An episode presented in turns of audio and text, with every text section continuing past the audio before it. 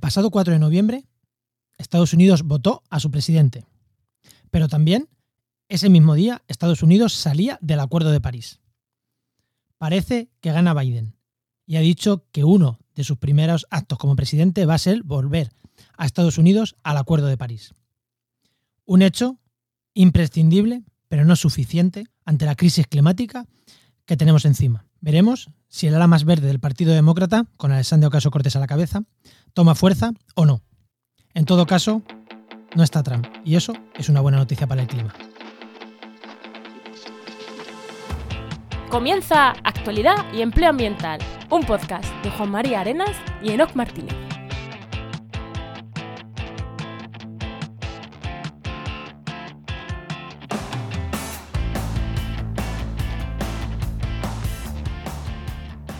Buenas, soy Juan María Arenas. Y yo, Enoc Martínez. Y este programa cuenta con el patrocinio de GeoInnova, la Asociación de Profesionales del Territorio y del Medio Ambiente. Hoy, en el programa 78 del martes 17 de noviembre, hablamos con Víctor Millán sobre las elecciones en Estados Unidos y su política climática.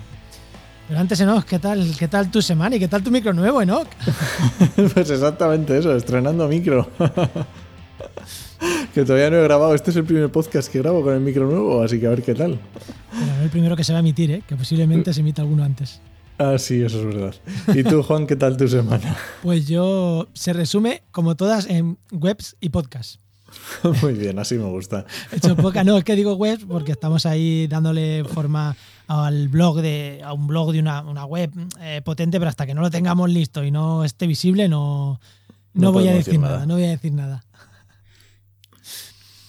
Bueno, eh, pues ya está, eh, le damos paso al invitado, ¿no? ¿Para qué más? Venga, preséntale. Venga, pues ahí tenemos con nosotros a Víctor Millán, que es periodista especializado en economía digital y política ambiental y que actualmente podemos leerlo en hipertextual, aunque no solo, principalmente en hipertextual. Y bueno, y también tiene un podcast, pero como no es de tema de medio ambiente, luego ya que nos lo cuente si no. quiere. Buenas, Víctor, ¿qué tal? Muy bien, encantado de estar por aquí, que os escucho, os escucho mucho. El, bueno, el último capítulo que está emitido, que no sé si este saldrá después, con Vizcaíno estuvo súper interesante. Y, y, luego porque tratáis muchos temas que a mí algunos no, digamos, no son los que tengo más, más cercanos, pero también soy muy fan de, del charco de No, que me molan mucho los, los charcos en los que se mete. Y, muy contento de estar aquí a charlar un poco de Estados Unidos y de esta semana un poco que parece que, como en todo el 2020, han pasado muchas cosas en, en muy poco tiempo y a la vez no ha pasado nada, ¿no? Porque, o sí que han pasado, pero, pero ha costado decidirse al final por dónde salían los tiros. Bueno, eh, hoy, no, hoy no hemos traído ningún ambientólogo, hoy para hablar de... Nos hemos traído un periodista para hablar de, Estados Unidos y demás, que creo que ya hacía falta alguna vez traer un perfil así, que siempre nos traemos gente de medio ambiente pura, así que hoy... Hay, que, limpiar, hay que limpiar un poquito. que esto huele demasiado ambientólogo, ¿no? bueno, vamos primero con el empleo. Vamos allá.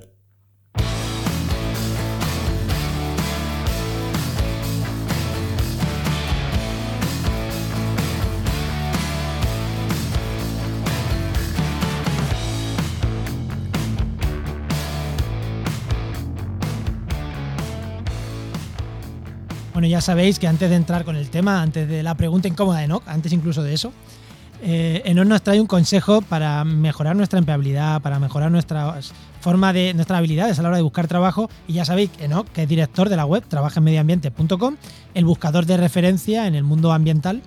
Eh, para buscar trabajo y oye, si eres una empresa que quieres poner tus ofertas, pues también que ya tenemos muchas visitas, muchas, muchas visitas diarias y mensuales. Así que oye, si eres una empresa, pues anímate a poner ahí tu oferta. Pero bueno, ¿qué consejo damos hoy a la gente que está buscando empleo? Pues nada, vamos a seguir con esto de la marca personal, que yo creo que igual este va a ser el último ya que llevamos mucho tiempo con la marca personal.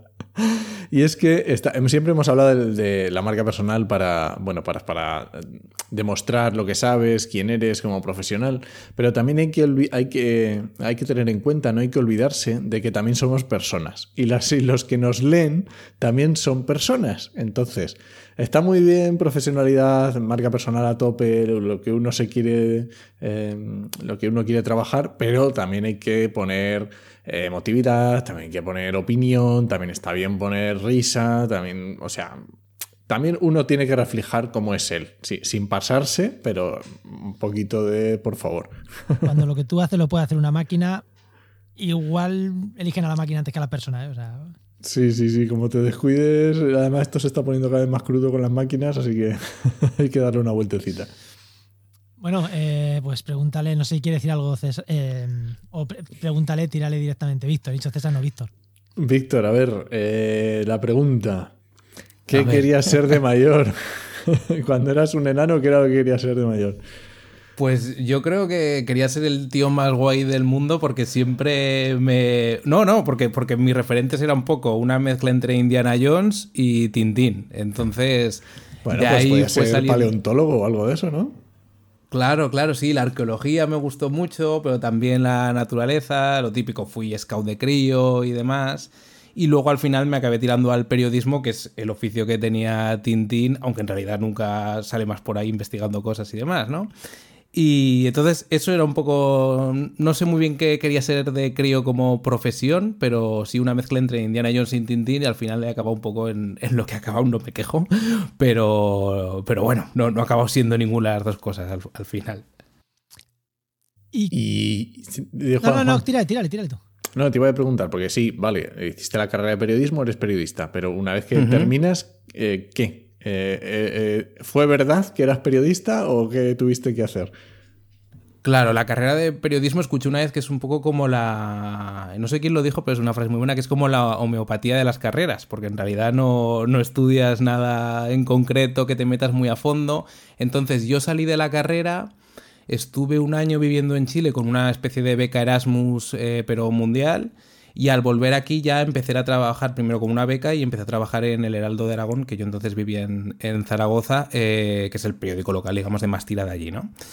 Y me fui haciendo un poco de camino eh, con eso y me fui especializando ahí. Entonces no he hecho ningún máster ni nada, que también hay mucha titulitis en el sector y, y he ido trabajando. Y lo que sí que tuve claro desde el principio es que quería un poco trabajar por mi cuenta, pues porque al final te permite un poco más de flexibilidad y llevo ya siete años siendo freelance. Y, y por ahí va el camino. Y por el camino me he ido especializando, pues a, través del Heraldo Aragón empecé a tocar muchos temas de materia de, de energías renovables. Eh, a raíz de que ahí coleaba un poco en esa época toda la crisis del boom de 2008, de cuando se pusieron plantas solares a punta pala en todos lados muy subvencionadas y cuando eh, había esa resaca que no se, no se ponía absolutamente nada de renovables y empezaba eh, el eh, todo el tema del peaje al sol, etcétera, etcétera. Y las, digamos, las energías renovables me fueron llevando hacia temas de emisiones y las emisiones hacia temas de política ambiental que, que en este último año y medio pues han copado muchos titulares, aunque a veces mm, no se rasque del todo, ¿no? No se cuente mucho la cara B o se quede en un mensaje muy superficial, ¿no? Que, imagino que de aquí también hoy vamos a hablar mucho de eso también. Así que eso, haciendo camino un poco, al final se trata más de hacer cosas que de, que Yo por lo menos he ido haciendo cosas y ya está, no, nunca me he planteado mucho al salir de la carrera cómo quería enfocarlo, sino más bien por donde me han ido llevando un poco el camino. Este es de los nuestros, Enoch. Además, sí, ostras, sí, ¿eh? sí, sí. Siete años de freelance, ¿eh? De vivir de freelance sí, también sí. se puede. Siete años de cuota de autónomo, que también Eh, como freelance mola más. Si dices como autónomo, eh. Ya, claro, claro. No, yo soy muy partidario de llamar a autónomo porque al final las cosas por su nombre. Freelance es verdad que es el término un poco más, pero al final eh, hay mucho vivimos en un mundo de muchos eufemismos y freelance deja de, o sea, parece que por ser freelance cobres eh, mil euros más al mes y no, sigue siendo un autónomo. Así que hay que llamar a las cosas por su nombre y es autónomo, ¿no? Un periodista autónomo. Muy bien. Oye, Enoch, ya lo he dicho antes, pero mm, nos traemos ahora una- un periodista que se ha metido en el mundo ambiental, que normalmente es al revés. ¿eh? No tenemos ambientólogos. La semana pasada con Águeda es ambientóloga que se ha ido hacia el mundo casi del periodismo, ¿no? Pues aquí eh, tenemos el, el caso contrario. Pues algo más que decir, Enoch. Nada, vamos al tema de la semana. Venga, pues vamos al tema de la semana.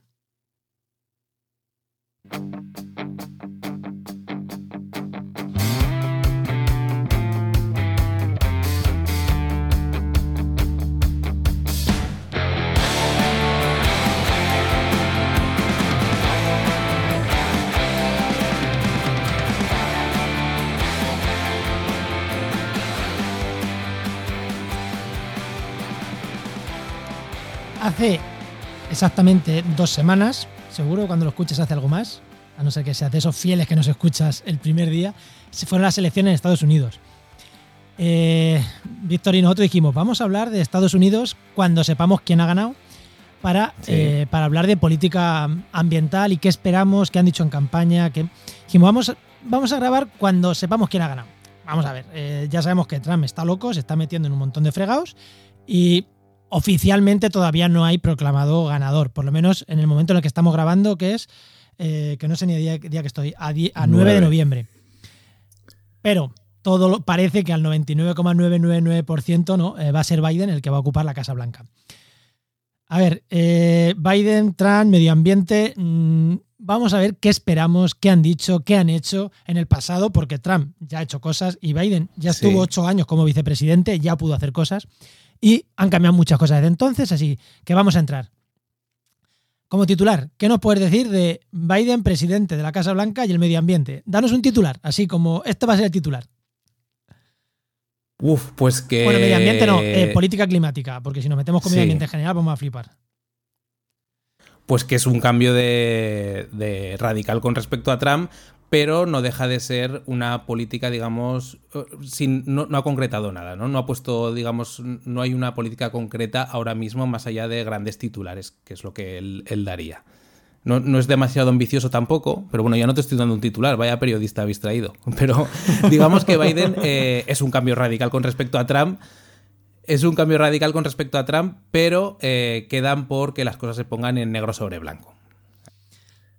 Bueno, Y, y justamente con eso, hablando de este, porque ya te estabas metiendo, pero precisamente por eso, ¿cuál ha sido? Porque claro, es un cambio radical, obviamente, en, en temas de campaña. ¿Cómo ha sido el, el tema climático en la campaña de Biden? Claro, a ver, eh, ha habido algo que muchos analistas norteamericanos han puesto sobre la mesa y es que antes eh, la política climática era algo que se movía, ya sabéis que en, Estados Unidos, digamos, hay como una eh, preselección primero entre candidatos demócratas y en cada partido y en el republicano sale uno, pues la política climática se movía un poco en el discurso de esta primera preselección de candidato demócrata porque era gente que tendía más a darle más importancia a esto. Pero una vez que llegaban al uno contra uno contra el, republicano, este debate se llevaba al fondo, bueno, o directamente desaparecía. Este año no, este año en 2020 eh, Biden ha mantenido, digamos, ese discurso de la política climática eh, bastante a flote y bastante visible durante los debates cara a cara en televisión, etcétera, etcétera.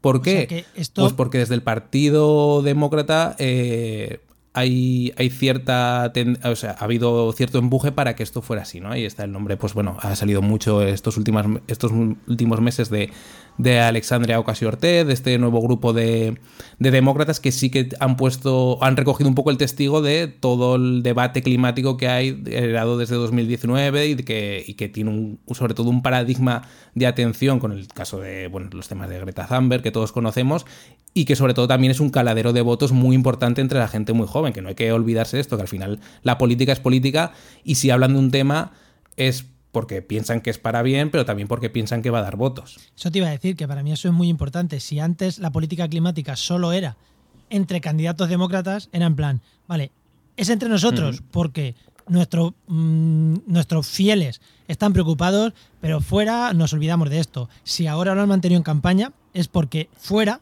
también es importante y también empieza a ser un caladero de votos. O sea, para mí eso ya no hablamos de candidatos, sino de la sociología americana, ya me parece un cambio, Sí. un cambio importante, ¿no? Sí, sí, ha habido, un, cambio muy importante y había encuestas que demostraban que en todos los estados había más de la mitad de la población que estaba a favor pues, de, de reducir, digamos, emisiones o de grabar con impuestos a las eh, emisiones más, más contaminantes, etcétera, etcétera, ¿no? Y esto es un cambio de paradigma que es, es social en todo el mundo, ¿no? En los últimos año y medio y demás, y en Estados Unidos se ve. ¿Qué pasa? Eh, Llevando al terreno un poco lo de lo que dice Biden, pues bueno, eh, han chocado un poco este ala, digamos, demócrata, que era un poco más, eh, no sé cómo, radical, ¿no? Pero digamos que quería llevar eh, los planes climáticos un poco más hasta el fondo, que era esta, esta chica, Alexandria Ocasio-Cortez, y Ed Markey, que no se habla mucho de él porque todos los titulares se los lleva ella, pero es un senador con muchos años y que es el que el verdadero impulsor de, bueno, verdadero no, pero que ha, movido con ella lo que ellos llamaban el Green New Deal.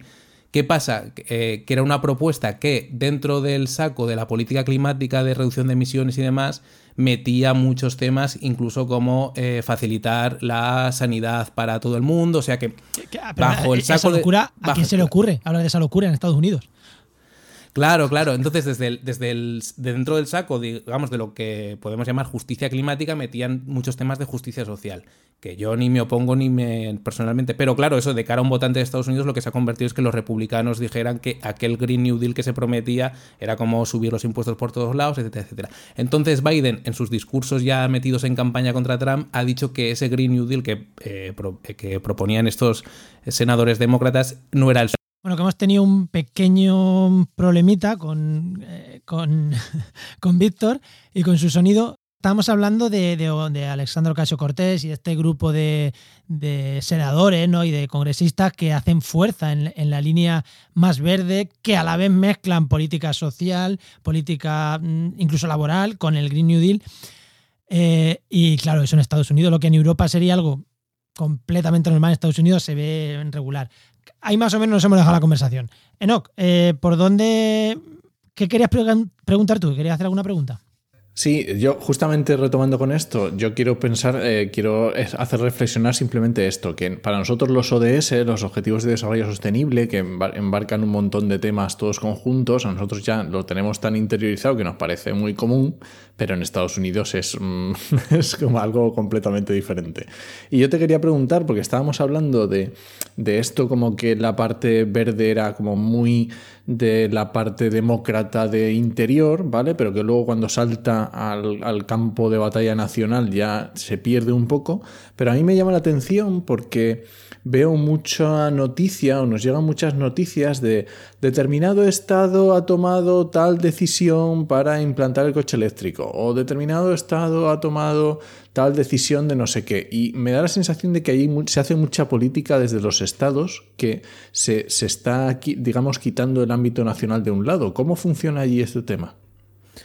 Ahí es totalmente estatal. De hecho, California, que es el estado, digamos, más progresista históricamente, pues eh, está ahora estaba planteando ahora un tema como lo que se está empezando a ver por Europa de grabar, digamos, los, el impuesto a diésel y a los coches más, más contaminantes y ese tema estaba vetado por parte de la administración Trump o estaba en estado de espera, en litigio. Se espera que ahora con Biden, por ejemplo, esa legislación salga para adelante. Y, bueno, California, por ejemplo, ha sido un estado que ha intentado promover, sobre todo en, temas de coche eléctrico, muchísimas, ha intentado tirar muchas cosas para adelante y las está moviendo. O sea, en, en California hace mucho que el coche eléctrico, digamos, tiene un estatus que obviamente no es a nivel de países nórdicos como cuando salen casos de Noruega, Noruega que se venden al 50%, pero donde ya tiene una penetración muy importante, ¿no?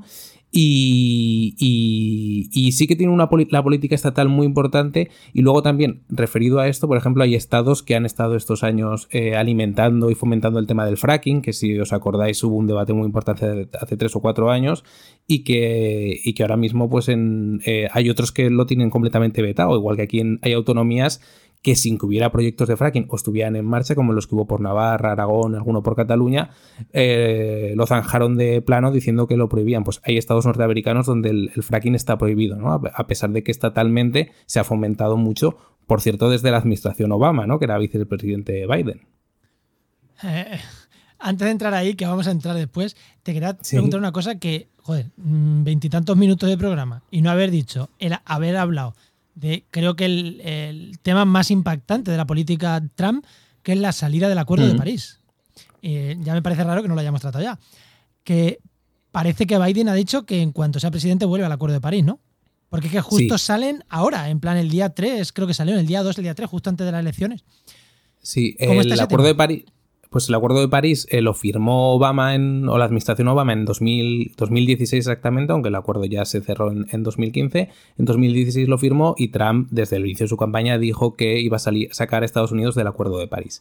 Lo sacó en 2017 o hizo el anuncio, pero había unas cláusulas en el Acuerdo de París por el cual no podía abandonar Estados Unidos hasta el 4 de noviembre por casuística, o sea, justo después del día de las elecciones. ¿Qué pasa? Que mientras estaban contando votos como locos, se hizo, digamos, eh, se hizo oficial que Estados Unidos abandonaba el Acuerdo de París. Eh, Biden ya ha dicho, eh, por activa y por pasiva, que va a, meter, a volver a meter a Estados Unidos en el Acuerdo de París. Y esto es importantísimo porque Estados Unidos es la segunda economía que más emisiones produce por detrás de China, pero históricamente ha sido la que más emisiones ha, producido en todo el ciclo, digamos, que está un poco en, en liza, que se quiere parar, que es la época postindustrial.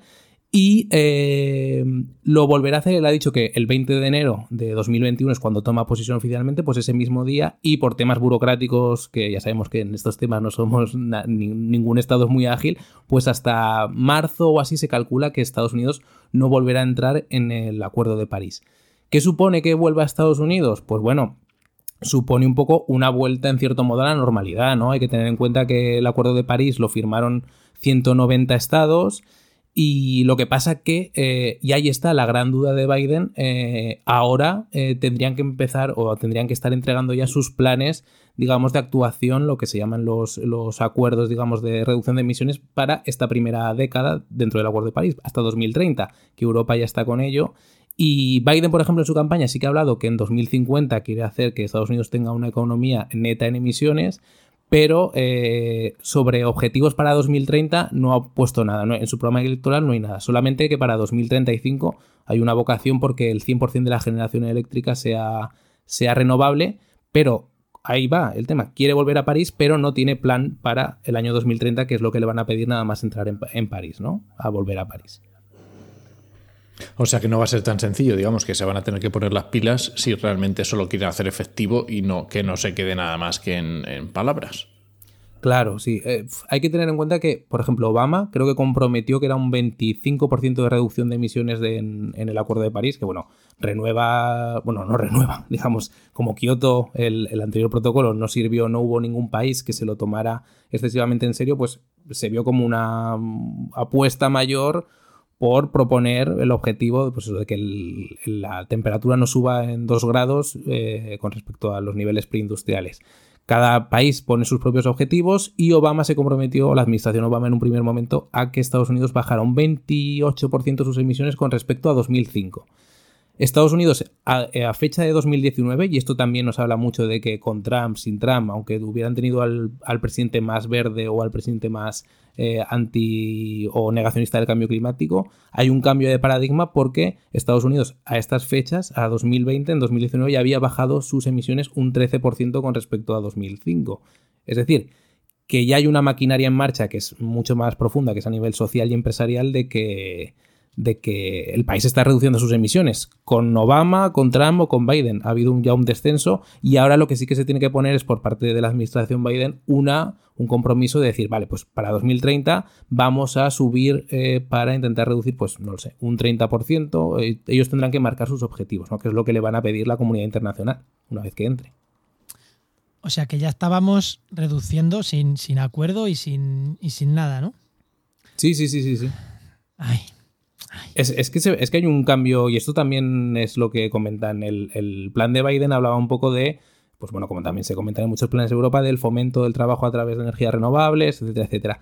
Estos años, eh, y sobre todo a raíz de la pandemia, las empresas de energías renovables que cotizan en bolsa en Estados Unidos se han disparado un montón, porque ha habido eh, estados como California, por ejemplo, en materia de autoconsumo, aquí en España nos llevan mm, en algunos estados muchísimo camino de ventaja, ¿no? Y, entonces se han estado empezando a mover mucho pues, la plantación de, eso de, eh, placas fotovoltaicas, etcétera, y estas empresas, en el lenguaje de Estados Unidos puro y duro, que es la economía, están yendo bien, porque simplemente la gente está haciendo un movimiento hacia, hacia eso, que, que yo creo que más allá de preguntarnos quién está, que obviamente mucho mejor que no esté Trump porque eh, lo sacó del Acuerdo de París, pero que el país en sí mismo ya está transitando hacia ello porque no había, o sea, porque no hay, no hay alternativas. Es que estamos viviendo una época en la que BP en marzo o así de este año o en mayo, a raíz de la pandemia, BP ha llegado a decir que en 2070 quiere ser una empresa eh, eh, que no cometa emisiones, que sea net, bueno, que cometa emisiones, sí, pero que las pueda neutralizar, que sea neta, ¿no? En, emisiones. Claro, una petrolera que, no, que no tenga emisiones. Entonces, ellos se ven que se les acaba el chiringuito y lo que quiere BP tiene un plan muy importante para empezar pues, a meterse en temas de energías renovables. Vamos a ver, 2070. O sea, tampoco ha dicho mañana, ¿eh? Obviamente, pero hablamos de que es una petrolera. O sea, em, el debate aquí un poco yo creo que como sociedad tendremos en un tiempo, otra cosa es que podamos decidir, es que si queremos que en 2100 eh, BP sea nuestra proveedora de energía renovable en nuestras casas, en vez de la gasolinera de, digamos, o sea, sí, sí, en España lo estamos viendo con Repsol. Si Repsol se mueve hacia, se mueve de ser una petrolera a ser una empresa de energías renovables. Si BP en 2100 va a ser la que nos sirva energías renovables o si va a haber otras empresas que han nacido ya con una vocación 100% eh, renovable o con un problema medioambiental o si han sido o si que el, el, debate es un poco el mismo que el tabaco. ¿Queremos que las empresas de tabaco nos sirvan los, esto de nicotina? ¿O queremos que las empresas de petróleo nos eh, sirvan dentro de unos años energías renovables. Hay una parte positiva y es que estas empresas son súper potentes, es decir, si, si ellos hacen un viraje completo, podría ser muy positivo, pero claro, no deja de estar el cuestionamiento de que ellos no han movido un dedo hasta que no se han visto que con el confinamiento y demás sus ventas han, o sea, han tenido pérdidas brutales. Yo creo, aquí voy a meter opinión por y duro, que es las grandes eléctricas y las grandes petroleras, las grandes energéticas, si, si ellas no viran, seguimos con el modelo actual, hasta que nos hundamos. Yo lo tengo claro. Puede ser, sí, sí, sí. Lo tengo claro. Sí, bueno, eh, por reconducir otra vez a lo que estábamos, que es a Estados Unidos y a las elecciones, ya nos ha quedado claro que Trump mm, era el mal, pero que gracias a, o sea, pese a Trump ya estaba, ya estaba Estados Unidos mejorando cosas. Llega Biden, que bueno, o sea, que, es un americano estándar, tampoco nos pongamos con que es un comunista verde, ¿no? Es un americano estándar, un presidente como, como Dios quiere y manda, eh, dicho en Estados Unidos, blanco, viejo, eh, como Dios quiere y manda en Estados Unidos. Pero algo mejor parece. Pero claro, no se nos puede olvidar que Biden fue hasta hace cuatro años vicepresidente con Obama. Así que yo creo que no sé si Obama y él eran, chocaban mucho en política mm, climática y si chocaban para bien o para mal. Pero mm. claro, un reflejo de lo que ha hecho Obama o que hizo Obama puede ser lo que vaya a hacer Biden o no. Punto uno, cuéntanos lo que hizo Obama, si bien o mal, y si tú crees que va a ser un reflejo, si va a ser mejor, si va a ser igual, si va a ser peor. ¿Qué opinas de? A ver, Obama que, eh, Obama que tuvo muy buena prensa porque hizo muchísimas cosas bien, etcétera, etcétera. Eh, en política climática su mayor legado fue la firma del Acuerdo de París, que digamos si hubiera llegado dos meses más tarde él ya no hubiera estado allí, o sea, porque se acababa digamos su, su, legislatura y, no, no, se iba a volver a presentar. Pero es verdad que a raíz de esta carrera, digamos que eh, de estas elecciones, que el debate climático ha estado mucho más encima, pues eh, ha habido muchas voces que han recuperado un poco una crítica hacia Obama, que claro, tenemos que posicionar que se hace, el entro en 2008. Eh, hace 16 años, ¿no? Eh, o 12, perdón, 12 años. Pero, pero él, mm, su, su, ejecutivo no tuvo una política, digamos, medioambientalmente muy clara. De hecho, la, época de Obama es la época, comentábamos antes, del fracking y luego su, eh, por una investigación que creo que publicó el New York Times en su momento, pues bueno, se movieron un montón de fondos eh, a raíz, para subvencionar a empresas eh, fósiles, empresas petroleras. Claro, también tenemos que tener en cuenta que el contexto de Estados Unidos es, el que es, que es que hay muchos puestos de trabajo dependientes pues, de, extracción de petróleo, del negocio, digamos, del, del petróleo en sí, ¿no? Pero claro, Obama no tiene un gran legado medioambiental, si lo queremos mirar así. Y han salido muchas voces críticas en estos meses electorales. ¿Qué propone Biden? Pues recoger un poco el guante o el impulso de este Green New Deal que se proponía desde algunos senadores demócratas y moverlo eh, desde el punto de vista puramente económico, desligándolo, como decíamos, de esos temas de, pues, de justicia más social, etcétera, etcétera. Y sus objetivos son claros, es bueno, el, su gran titular es que en 2050 Estados Unidos sea eh, neto en emisiones, ¿no? Es decir, que, sea capaz de, absorber lo mismo que emite. Y ahora aquí te pido opinión. ¿Lo ves capaz? ¿Ves capaz de conseguir algo o, no? no? No a 2050, no vaya a ser tan ambicioso. ¿Ves capaz de que pueda mejorar algo o, o poco margen tiene? Dado que la sociedad ya parece que sí reclama esas cosas. A ver, yo creo que Estados Unidos, con el motor económico que tiene, eh, tiene la posibilidad para dar, hacer un vuelco así. Eh, creo, estoy, hablando de memoria, pero creo que eh, como en Europa, digamos, la, producción de energía de carbón, que antes en Estados Unidos era muy potente, había caído este año un 30%. Y en Estados Unidos no es tanto por regulaciones como en Europa de tenemos que cerrar, señores, porque esto contamina muchísimo, sino simplemente porque ya no era rentable, ¿no? Producir ahí energía con carbón. Entonces, pues es eso, que en su, lo que comentábamos antes, en su propio idioma, el dinero está tirándose hacia eh, invertir en, en, energías más sostenibles. Y ahí sí que hay una brecha importante. Ahora mismo estaba repasando los datos. Antes creo que Estados Unidos está en un 17% de energía renovable. Claro, tiene un, un 63% de, de fósil en generación eléctrica. Tiene un margen muy amplio de mejora y muy amplio para hacer negocio con eso, con lo que comentábamos, de que haya empresas que, vayan bien en, en, ese sentido. Entonces yo creo que sí que lo puede que sí que lo puede alcanzar, sobre todo porque eh, la ciudadanía, como se ven las encuestas y demás, hay una vocación por, por, dar ese paso. Y porque económicamente pueden hacerlo. Es igual que China. China ahora eh, ha puesto hace un mes y pico su objetivo de en 2060 ser, tener también en emisiones netas. ¿Por qué? Pues porque es un país que en los últimos 20 años, después de vendernos el Made in China, vive de que en su país eh, los propios chinos compren cada vez más. Y ahora como ese impulso en los últimos 10 años se ha visto en las ventas de coche eléctrico, que que China es el mayor mercado de coches eléctricos del mundo por, por cantidad, no, no por porcentaje. Y, ahora quieren impulsar un modelo que lleve hacia las emisiones netas porque creen que es el, la siguiente cadena de echarle a, eh, digamos, echar leña para que la, hoguera, digamos, que está basada en el capitalismo más duro de que se mueva el mercado, pues siga, siga funcionando, ¿no? Oye, ¿y cómo? Eh, porque ya lo hemos nombrado un par de veces, este tema del Green New Deal. ¿Cómo, lo ves? Porque también se está empezando a escuchar también en, la Unión Europea. Eh, ¿cómo, ves este pacto, nuevo pacto verde o no sé cómo llamarlo? ¿Cómo, ¿Cómo se lo están tomando allí? ¿Cómo lo ves en relación con cómo se está tomando aquí en Europa? Claro, en Europa se ha hablado, este apelativo del Green New Deal se ha usado muchísimo y se está usando por todos lados, en Europa y en Estados Unidos, ¿no? En, Estados Unidos con este, estos senadores que comentábamos y en Europa con el plan concreto que se está ahora sentando de para que Europa también en 2050 tenga emisiones netas, etcétera, etcétera.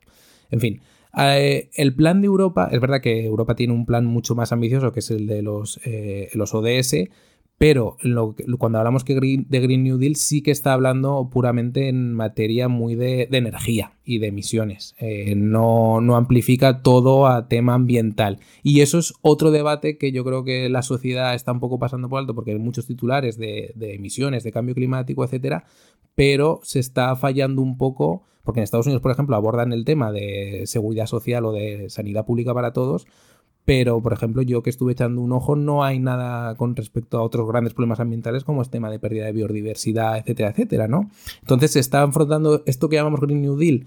Eh, mm, se centra mucho en, sobre todo en solucionar el problema energético, es decir, cómo vamos a apartar a lo fósil y vamos a meter, vamos a conseguir que todo sea renovable, pero deja eh, otros grandes, eh, y sobre todo a nivel de titulares, deja muchos problemas ambientales eh, apartados. ¿no? Europa lleva mucho tiempo sin plantearse un debate profundo sobre temas de biodiversidad, ¿no?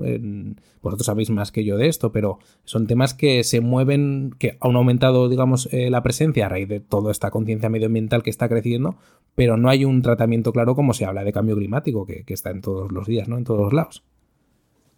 Ahí totalmente de acuerdo. Y, en cuanto a otro tema que lo has tocado justo antes de la pregunta esta que te lanzaba, Enoch, el tema de la geopolítica. Claro, eh, tú has hablado de China. China está en una carrera contra Estados Unidos para ser la principal potencia mundial. Eh, mm, no entro en Europa del Este, en Rusia y demás, porque ahí sí que política ambiental cero. Pero eh, cómo va a afectar Biden a las relaciones geopolíticas y cómo esto va a tener su repercusión en acuerdos como el de París o en otros acuerdos que se puedan llegar a alcanzar o que actualmente haya o estas guerras comerciales entre comillas. ¿Cómo cambia que hayamos cambiado a Trump, que era súper beligerante, pero luego sí que llegaba a acuerdos con gente que dices, ¿cómo se ha sentado con ese a hablar? ¿Cómo va a cambiar ahora con Biden, que parece que es más pro hablar con mucha gente? ¿Qué ves ahí que puede cambiar a nivel climático, a nivel ambiental? Mm, ese, cambio en la geopolítica que puede traer Biden. A ver, claro, es que venimos de un periodo que ahora ya lo tenemos más o menos normal, pero que ha sido muy, muy hardcore, ¿no? Con Trump, pues eso, negando incluso fondos de, para la OMS de Estados Unidos, es decir, que a nivel de política internacional, él se ha cerrado muchísimo, digamos, en, el propio muro que se ha construido él de Estados Unidos. Y Biden ya solamente con el tema del Acuerdo de París, pues es de volver a una normalidad en la que Estados Unidos es un poco el líder también, o podría convertirse en un líder mm, en, en materia climática. Y ahí está un poco la terna que comentabas en materia geopolítica, porque abre, muchos debates que son muy interesantes. Por ejemplo, hasta ahora en, materia ambiental y climática, eh, Europa ha sido un poco siempre la, la vanguardia en estos temas pero no tenía, digamos, un peso económico que respaldara que la gente le siguiera un poco el tema. Entonces, claro, ahí hay una pugna un poco de quién puede liderar el movimiento, digamos, eh, o la acción climática a futuro. Y luego, con respecto a China, es realmente, o sea, eh, en la práctica estamos hablando de quién va a producir más baterías, con todo lo que se supone también a nivel ambiental, para coches eléctricos en los próximos 15 años. Eh, hablamos de negocio en muchos casos en su lucha con con China directamente, ¿no? De, entonces sí que se abren varias batallas ahí geopolíticas que van a estar interesantes, pero vamos, Estados Unidos en lo puramente con el cambio de Trump y Biden vuelve a lo que es lo normal y es que esté en el eje, digamos, de la conversación internacional en todos los grandes temas. Oye, y ya para ir terminando, eh, eh, viendo un poco en la cabeza lo que es en todo el, el marco que hemos estado hablando, ¿no? A mí hay una cosa que, volviendo sobre todo a esto del principio de cómo la población ve, eh, las posibilidades o cómo está empujando a través de, este, de esta ambición climática, y es que me, chocaba mucho con, por ejemplo, eh, estadísticas que vemos aquí en Europa, que cuando se pregunta a la gente siempre está a favor de, políticas contra el cambio climático, de ser más ambiental, pero luego cuando uno va a votar, cuando tiene la, posibilidad de elegir en su mano, se olvida de todos estos temas. Y también me llama mucho la atención en una encuesta de, Bloomberg que ponías tú en tu newsletter, que ahora nos cuentas, eh, que ponía ¿no? y decía que realmente en Estados Unidos la mayoría de la población, entre 70, 80%, casi 90%, está de acuerdo con, limitar estos gases de efecto invernadero. ¿Por qué luego eso no se, no se traduce? ¿O cómo lo ves tú en Estados Unidos? Yo creo que en Estados Unidos tienen, parten de un algo limitante, que es que votan A o B, o sea, rojos o azules, como un poco hasta aquí, hasta hace poco, ¿no? O sea, ellos votan republicano o demócrata. Entonces, el demócrata más radical y el demócrata más conservador al final tienen que ir a uno. Cada, eh, hay partidos pequeños y de vez en cuando surge alguno que llega a un 5% de los votos y ya es como la gran revelación, ¿no? Creo que el último fue, pues no sé si en los estos días que han estado publicando mucho, hablaban de los años 70, 80, que hubo un, un, alternativo, un candidato alternativo que llegó a eso, a un 5% de los votos y tal. Entonces, claro, ahí reúnen desde el demócrata que lo del cambio climático, pues bueno, ni va, hasta que el, que está es muy beligerante con estos temas. Y eso es un... Eso es algo importante, pero estas encuestas sí que, sí que demuestran que en Estados Unidos hay una conciencia verdaderamente porque, por atajar este tema. Y en España, que comenta, bueno, en España, en Europa o en España en concreto, yo creo que en España es muy claro que no han, todo este tema no ha sabido conformar lo que es un partido verde como puede haber en Alemania o en otros países europeos, ¿no? Entonces, sí que hay opciones, eh, o sea, sí que hay partidos que han intentado coger un poco esa bandera, pero no lo han puesto en el centro, o los que lo han puesto en el centro más últimamente, ¿no? Como puede ser el caso de pues, más país en las últimas elecciones, que sí que tenía mucha política climática y tal, pues al final llegaba casi a rebufo porque surgieron un poco, un poquito antes, ¿no? Y tampoco estaba muy claro cuáles eran sus políticas concretas. Entonces yo creo que en el caso de Estados Unidos, porque votan A o B, y en el caso de España es verdad que en estos años de tanta eclosión de partidos, desde 2015, no ha habido nadie que diga, pues yo soy un partido puramente eh, centrado en esto. Bueno, estuvo Equo, pero se acabó, eh, acabó entrando en Podemos. Y, luego ninguno ha entrado, digamos, con, un, con, una bandera puramente de soy un partido verde, ¿no? Como hay partidos en Alemania que somos los verdes y ya está, y entonces no te puedes equivocar, porque eso pues son esos, ¿no? La gente que quiere votar a, eso no soy rojo ni azul, no soy, soy tal, ¿no? Puesto a poner etiquetas. Entonces yo creo que hay una falta de voto... Eh, en ese sentido en España, ¿no? Porque también incluso hay un partido animalista que recoge muchos votos, que es PACMA. Entonces quiero decir que ya es no, es, un, problema, no es un partido ambientalista ni, ni climático, ¿no? Pero quiero decir, se van desgajando tanto los problemas que podrían tener, que también pueden entrar, digamos, votantes que quieren un poco de, de derechos de animales, que podrían votar un partido verde, se desgajan tanto que al final acaban saliendo partidos como PACMA que tienen, pues no sé, no me acuerdo, de, no sé, pero tuvieron muchos votos en las últimas elecciones y luego el, el, resto de partidos tienen como un conglomerado de... meten la política ambiental dentro de muchas más cosas, no hay un partido verde como tal. Pero y en Estados Unidos, en Estados Unidos también hay un partido verde, pero lo mismo, al 1% o al 0,5%. Claro. Sí, sí, sí, sí, sí. Bueno, pero. No sé cómo lo veis vosotros. O sea, yo, yo lo veo un poco así. No, no ha habido, digamos, un gran referente en España, porque en Europa sí que. Sí, sí que a hay, ver. Pero. España, eso daría, eso daría para otro programa y ya tenemos que ir acabando. Yo está metido en partidos verdes, con lo cual le quedaría para otro programa entero. Sí, sí, sí, sí. Y, y, y, en Estados Unidos yo lo veo lo que ha dicho, ¿no? Que al final, y lo que has dicho tú, al final un sistema presidencialista que es AOB. Bueno, pues eh, los demócratas hacen lo justo y necesario para llevarse ese voto verde, no más para no cabrear al otro sector. Es como le pasa aquí muchas veces al rojo de aquí, bueno, que ahí sería el azul, al peso de aquí, que muchas veces le pasa lo mismo. Hace lo justo y necesario para ese voto verde, pero tampoco vayamos a cabrear a, a otros sectores. Yo creo que en Estados Unidos pasa lo mismo, ¿no? Que, que cuesta, ¿no? Que cuesta y que dentro hay gente que, que, esos temas les dan absolutamente igual. Y lo que tú has dicho, hay que contentar al, a, a Alessandro Ocasio Cortés como al votante de los suburb clase media americana que tiene su jeep que le o sea que, que dices claro. sí. sí sí sí sí sí sí. Sí es que es, que es así. Bueno no no sé si quieres puntualizar algo más comentar algo más. No hombre yo creo que ya podemos ir al spam de valor no bueno, pues yo creo que, pues eso, Víctor, cuéntanos, cuéntanos qué spam quieres hacer de tus proyectos, que ya hemos dicho que tiene una newsletter, un podcast, así sí. que háblanos, eh, haz spam de ti. Nada, pues quien quiera, yo eh, mando una newsletter que se llama Verde, tirando otra vez de muchísima originalidad. Es, fue un tema de branding que, que no, no, no, llegó a cuajar ningún nombre y dije, pues tiro con este por la calle del medio. y que la puede encontrar la gente en victormillan.com y ahí pueden ver eh, mucho más. Es una newsletter que habla, pues eso, de temas de política climática y de transición ecológica cada 15 días, intentando resumir un poco muchas ideas y a través de, de, un, gran, un gran eje central y luego pequeños apuntes de cosas que han ido pasando en esas dos semanas. Y poco más. Tengo un podcast, como habéis nombrado antes, que se llama Becarios No, pero eso es para la gente que le interesa el tema de marketing online y periodismo. Así que nada, quien quiera curiosear en, en victormillan.com está todo. Yo he de decir que el podcast este lo recomendamos la semana pasada en el podcast que todavía no ha salido. En ese que va a salir, ¿Ah? recomendamos Becarios No. si no te recomendamos bien, tu pues podcast, recomendamos de todos. O sea que que, que por ahí no, no, hay ningún problema. Bueno, pues, eh, Noc.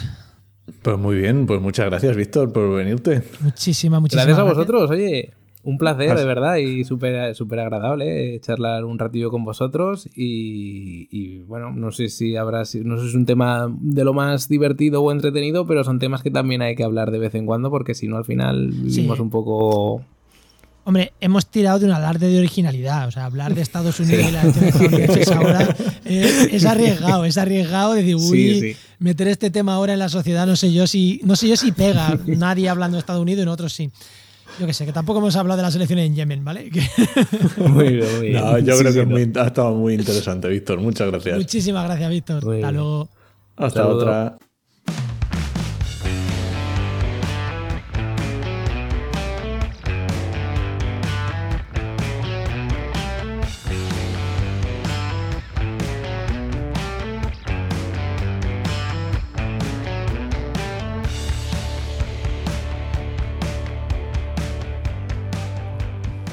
Bueno, venga, pues vamos con las herramientas patrocinadas, que se nos va el programa.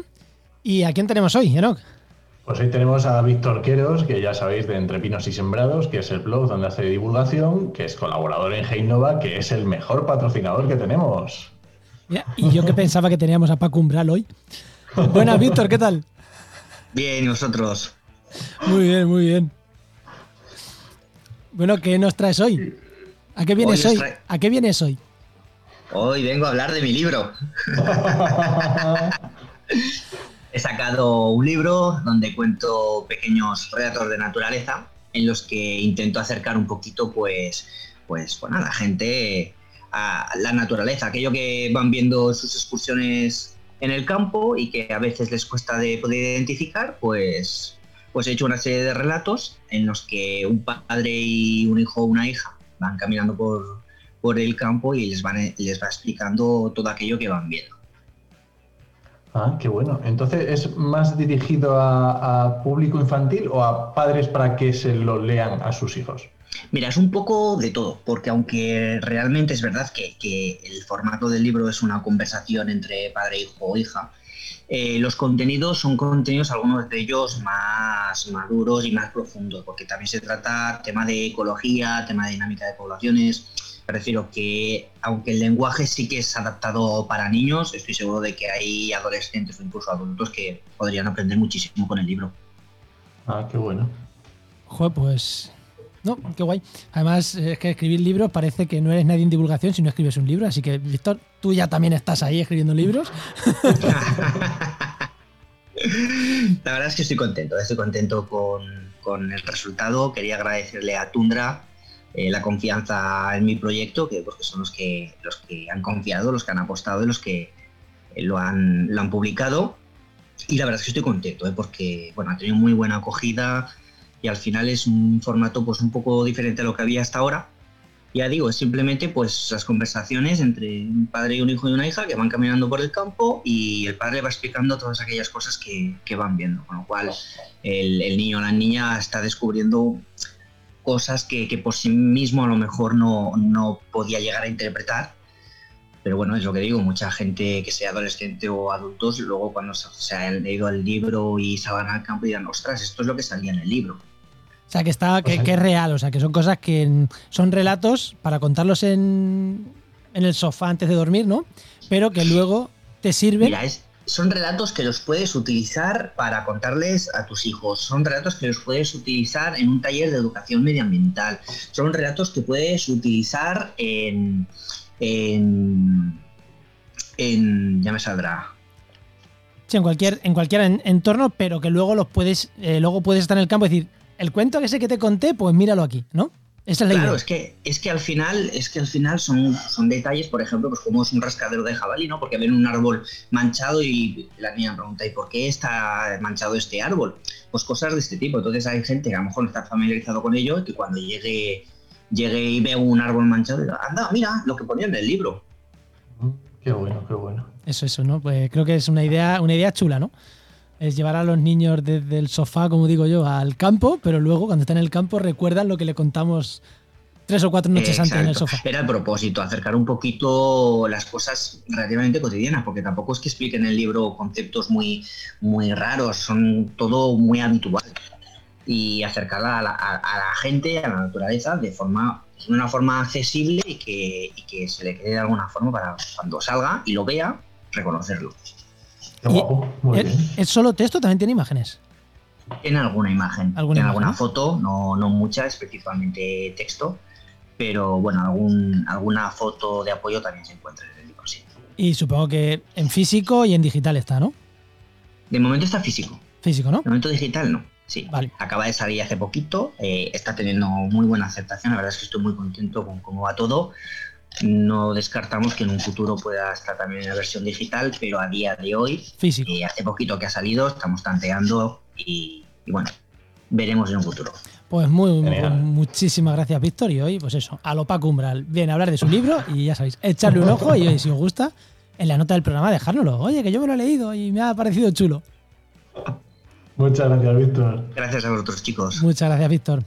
Pues recuerda que esta sección te llega gracias a nuestro patrocinador, a GeoInnova, La Asociación de Profesionales del Territorio y del Medio Ambiente. y que puedes encontrar en www.geoinnova.org.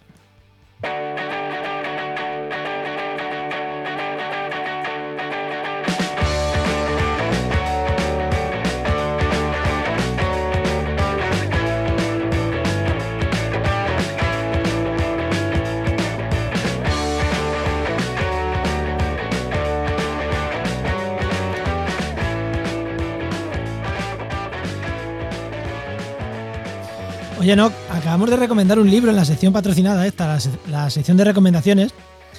Es que no me ha terminado de quedar claro cómo se llama el libro.